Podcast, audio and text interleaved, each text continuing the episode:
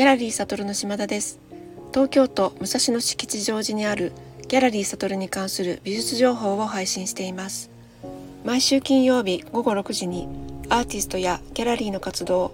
美術にまつわる様々なお話をお伝えしています。おとといの金曜日にギリギリ収録を終えて編集してましたら携帯が固まってしまいましてその日のうちにアップすることができなくなってしまいましたので本日の配信になりました。この配信ではアーティストやギャラリーのタイムリーな情報をお伝えしたいと思い木曜日か金曜日当日の収録となっています。そのため今回のように何かの不具合がありますと6時過ぎてしまったり翌日になってしまったりというのが時々起こります。これまでも夜になってしまったり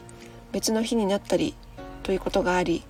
今後もあるかと思いますが是非ご了承いただけたらと思います。先日の配信で訂正があります。先週は美術鑑賞についてのお話の第1回目で鑑賞という熟語からその意味を考えてみました。その際に美術鑑賞とは作品を理解し評価することと申し上げましたがちょっと違うと思いましたのでその部分はカットしました。正しくは理解しようとする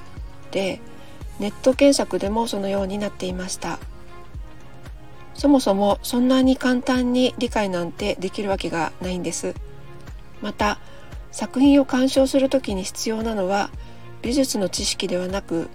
それぞれの人がすでに持っているさまざまな知識や経験の方だと思っています。何か勉強みたいになってしまうと全然楽しくないですし私がやりたいことはいかに楽しく美術鑑賞をするかということですのでそこをこれからも追求していきたいと思っています。美術鑑賞に関する配信は月に1回のペースで行いたいと思っています。ではまずは先週に引き続き現在届いている今月のアーティスト情報を2つお伝えします。石川飛鳥さんが東京の大森にあるギャラリールフトアルトで3人展トロイメライに参加します。会期は昨日1月20日土曜日から2月4日日曜日まで。水曜日がお休みです。ステンドグラスのヒコビチさんと絵本と絵のハモニコさんとの3人展。DM には石川さんのお花のような形の新作のお皿が載っていますがとっても可愛いです。DM では他に彦淵さんの馬の模様のステンドグラスのランプ。ハモニコさんの絵は小さな男の子がピアノを弾いていて大きな花束と鳥が1羽飛んでいます。ハモニコさんのインタビュー動画というのがありましたけれどもピアノがお好きでピアノの絵を描くことが多いということでした。ご興味のある方は是非ごご覧ください。次に黒須信夫さんが江尻清さんとの二人展を銀座の柴田悦子画廊で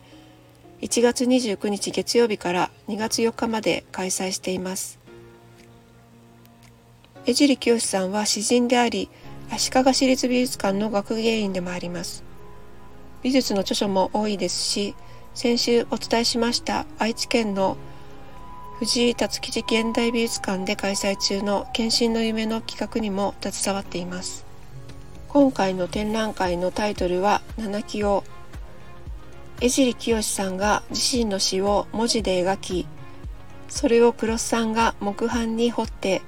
版画にしたもの19点と江尻さんの木版画1点がセットになり50部限定で展示販売します。ギャラリーは京橋駅からすぐの銀座1丁目にあってオーナーの柴田悦子さんもとても楽しい方ですのでご興味のある方は是非行ってみてください。さてギャラリーサトルは昨日から今年最初の展覧会「ソーツするドローイング紙の上の思考級レコードが始まりました。先週土曜日に展示作業をしました。参加作家の加藤岳さん竹内義郎さんクロスの坊さん山上悦子さんそして川田夏子さん恵子さんにも来ていただき7人での作業。今回も点数がやや多めの66点。実は加藤さんと竹内さんはファイルにもドローイングを入れて持ってきてくださっているので実際はもうちょっとあります。だいたい1人1壁ということでいつも行っているのですが壁に対して今回も点数が多く壁とそれぞれの作品量を見比べながらしばらくみんなで考えてクロスさんの壁の右側に加藤さんの作品を2点入れるということでなんとか収まった感じです。時間はかかったのですが和やかな展示作業で今回も展示作業を動画に撮りインスタグラムに近日中にアップいたしますのでよかったら見てください。アーティストの雰囲気や表情も見ていただけると思います。今回のドローイング展のテーマはレコード記録です。例えばクロスさんの作品タルフォピクニック随行画譜は月に1回参加している赤田森夫さんが企画している音楽イベントで音楽隊の後について音楽をイメージに変換せずにそのまま記述したもの時系列に並べて展示しています。また山上悦子さんの作品は1989年から2005年まで映画のフライヤーをファイルに保存していたその映画の中から7本を選んで紙に油彩で書いたもの。ドローイングのタイトルは映画の制作年山上さんがその映画を見た年ドローイング制作年2023というふうになっていてその3つの年の記録というような作品になっています。展示作業がだいたい終わりに近づいてきて全体を見渡した時に作品自体がその何十年かのその人の記録だと思いまた今の時代の記録なんだなと感じました。昨日の初日はアーティスト4名が集まりお客様アーティスト仲間もたくさんいらっしゃりそれぞれの作品の話題でとても盛り上がりました。ワインとビールを用意したんですけれどもお客様からも赤ワインですとかドイツの白ワインを持ってきてくださった方もいてとても珍しいものをいただきましたけれどあとエビフライとか焼き鳥とかおにぎりなんか本当にささやかなものなんですけどそういったものでみんなでワイワイ楽しく過ごしました。でいつもよくしてくださっているお客様がガレット・デ・ロワを2つ持ってきてくださってそれをみんなでいただきました。ガレット・デ・ロワってご存知の方も多いかもしれませんけれどもだいたい1月に食べるフランスのお菓子でパイ生地のお菓子なんですけどあの中にアーモンドが1個入っていてそれに当たるとその年ラッキーな年になるっていうみんなから祝福を受けるっていうような催し物なんですけど2つのガレット・デ・ロワの1かけらずつを残して誰も当たらなかったんですね。